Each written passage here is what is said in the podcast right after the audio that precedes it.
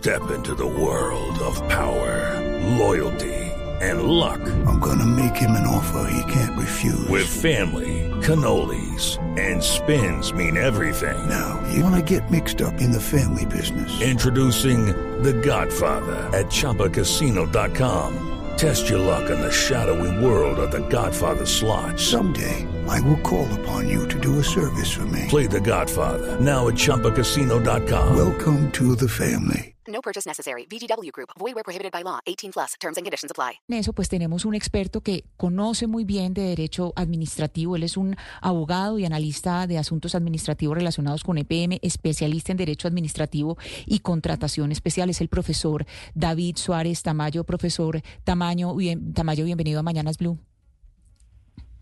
Buenos días, Ana Cristina, para ti y para Camila y todos sus oyentes.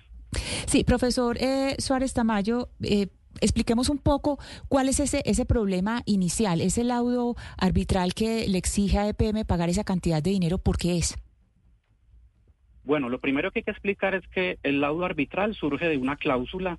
Es muy normal que en contratos de esta magnitud las partes establezcan que en caso de una controversia eh, se acuda a un tribunal de arbitramento. O sea, es un mecanismo válido, lícito en Colombia para resolver conflictos y para no congestionar la administración de justicia. En el contrato BOOMT que se celebró en el año 2011 entre EPM y Tuango se había establecido que en caso de que hubiera controversias entre las partes se podía acudir a este mecanismo. A raíz de la contingencia del 2018, la caída del tercer túnel, lo llamado pues técnicamente galería auxiliar de desviación, obviamente el proyecto no pudo entrar a generar energía a partir de noviembre como estaba establecido. De ahí que la sociedad Hidroituango considerara que PM había incumplido, como muy bien lo dijo usted, Ana Cristina, ahora, unos hitos, específicamente el hito 7, 8 y 9, y ante esos incumplimientos el contrato establecía unas penalidades, una cláusula penal. ¿sí? Eso fue lo que definió el Tribunal de Arbitramento. Dijo que EPM había incumplido esos hitos y que había que aplicar entonces las penalidades que habían en el contrato y además lo condenó en costas. Pero ese laudo trae otro tema muy fundamental. Eso es en cuanto a la plata inmediata. Pero además el laudo dijo que los gastos que se originen en el proyecto por parte de la contingencia del 2018 es la caída del tercer túnel, esos costos no se le pueden imputar al proyecto. Es decir, EPM, que es el ejecutor, no le podría cobrar a Hidroituango todos los gastos en que se incurran a raíz de esa contingencia del 2018, que algunos expertos han dicho que pueden ser 6, 7 u 8 billones de pesos. Es decir, EPM no le cobra eso a Hidroituango, EPM tiene una demanda planteada para eso contra el consorcio contratista, que si quieres, pues hablamos más adelante de eso, que es otra demanda distinta. Claro, esto es difícil de entender y es complejo porque es un tema supremamente jurídico, la gente no logra eh, dimensionar de lo que estamos hablando, pero entonces déjeme preguntarle, uno lo puede asimilar como que era una pelea entre la gobernación de Antioquia y Medellín, y aquí ganó Antioquia. Eso quiere decir... Ok, round two. Name something that's not boring. laundry? Uh, a book club. Computer solitaire, huh? Ah. Sorry, we were looking for Chumba Casino. That's right. ChumbaCasino.com has over 100 casino style games. Join today and play for free for your chance to redeem some serious prizes. ChumbaCasino.com. No purchase necessary. Prohibited by law. 18 plus terms and conditions apply. See website for details. Entonces, que empresas públicas tienen que pagarle una plata importante a, la, que es entonces eh, la gobernación de Antioquia. Esto para empresas públicas ¿Qué significa tener que desembolsar esa plata que usted nos está diciendo por cuenta del laudo arbitral? Ya se ordenó que tenía que desembolsar.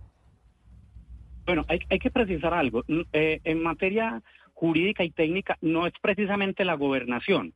Sí, la, sociedad Hidroituango es una empresa, es una persona jurídica distinta a la gobernación. Lo que pasa es que en esa sociedad Hidroituango, la gobernación y la idea tienen el 52%. EPM tiene el 46% y hay un 2% que es de socios particulares. Es decir, por efecto de este laudo, no es que el departamento vaya a recibir un dinero, una plata. Eh, incluso el tribunal le da dos opciones a EPM.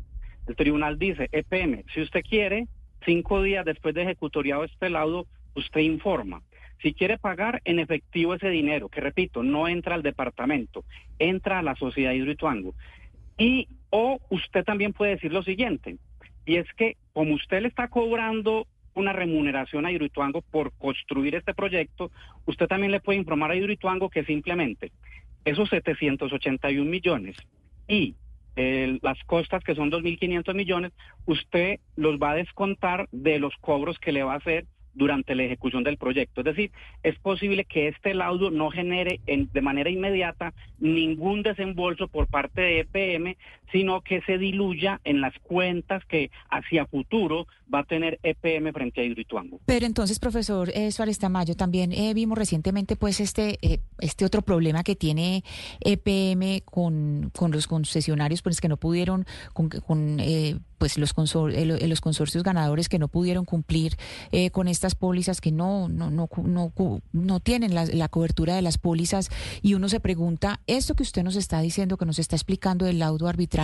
más este otro panorama que tenemos con esas pólizas pues esto qué significa para futuro porque es que lo que estamos diciendo es no están eh, pues tiene una deuda aquí hay una deuda importante no están entrando en funcionamiento parte de las de las turbinas que deberían estar entrando en funcionamiento e Hidroituango pues es el 17% de la energía del país y nosotros estamos de cara a un fenómeno del niño. Entonces todo esto que estamos conversando pues cómo nos afectaría a todos a todos los que estamos oyendo en este momento Sí, Ana Cristina, un- una precisión para todos los oyentes que es importante. Recordemos que Hidroituango era por fases, ¿sí? Era por etapas. Una primera etapa eran las turbinas 1 y 2, que las terminaron los contratistas históricos del famoso consorcio pues, que había contratado para esto, con Camargo, con Concreto, con INSA. Las dos primeras turbinas entraron, eh, ya sabemos, desde el año pasado, han estado generando este año, ¿sí? Y la turbina y las turbinas 3 y 4, Tres y cuatro. empezaron a generar, según información de PM y de Hidroituango, el mes pasado, hace, hace un mes. Ahí tenemos las primeras eh, cuatro turbinas. Recordemos que la tercera y cuarta la- la- se contrató con otros contratistas diferentes a los iniciales.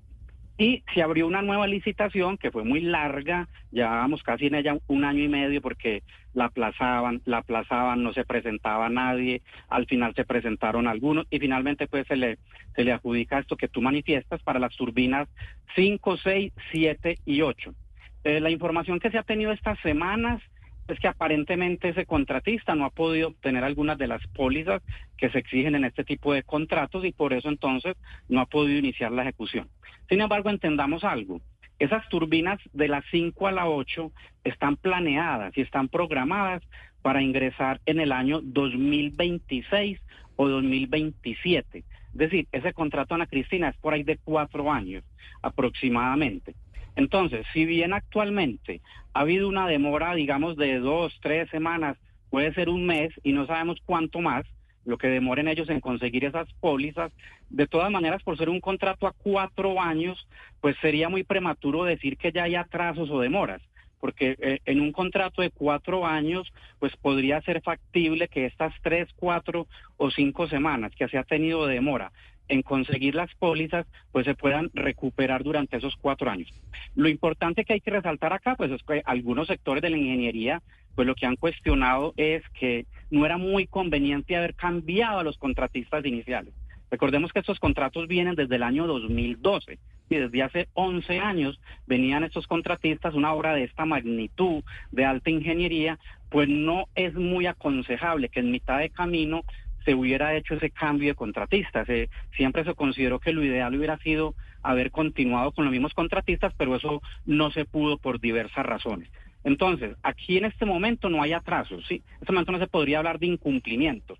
Podríamos decir que está demorada la el inicio de ejecución, porque te repito, el plazo de este contrato, que es para las turbinas 5 a la 8, es un plazo casi de cuatro años. Es Sí. decir, las turbinas 5 y 8 no van a entrar Sí. a operar, así se iniciara hoy, hace un mes o hace dos meses, antes del año 2026. Entonces ya tenemos tocaría empezar a hacer un balance en el 2024, 2025 y principios del 2026 de cómo va el avance en esas turbinas y si podía haber o no algún riesgo eh, que fuera relevante para la disposición de energía en el país. Entonces lo que tenemos, claro, entonces lo que tenemos la seguridad es del funcionamiento de las turbinas 1, 2 y 3 para este próximo eh, fenómeno del niño y lo que tenemos que esperar es que en las próximas semanas, usted dice que dos o tres semanas, pues se pueda solucionar este asunto de las pólizas, ¿cierto? De estas pólizas para Eh, poder una- entrar eh, eh, con las 5, 6, 7 y 8, para poder eh, entrar eh, con la construcción de las, otro, de las otras, que esa ya sería pues para los años 26 o 27. Entonces,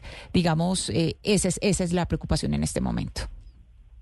Sí, hoy, hoy están ya de la 1 a la 4. Sí, la 1 a la 4 Exacto. están en teoría eh, generando. Obviamente hay semanas, hay épocas en que no generan, en que se les hace mantenimiento, en que el mercado pues no, no entran a operar. Pero en términos generales sí, la conclusión es, hoy Hidroituango ya está operando con cuatro de las ocho turbinas.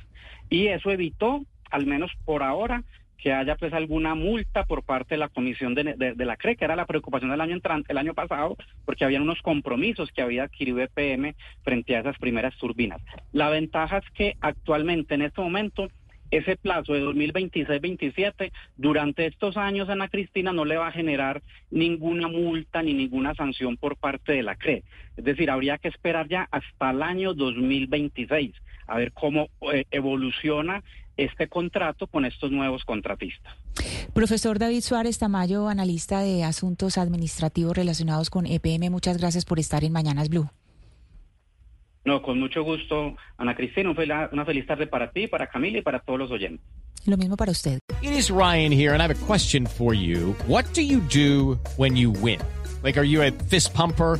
A woohooer, a hand clapper, a high fiver. I kind of like the high five, but if you want to hone in on those winning moves, check out Chumba Casino. At chumbacasino.com, choose from hundreds of social casino style games for your chance to redeem serious cash prizes. There are new game releases weekly, plus free daily bonuses. So don't wait. Start having the most fun ever at chumbacasino.com. No purchase necessary. Group. Void were prohibited by law. See terms and conditions. 18 plus.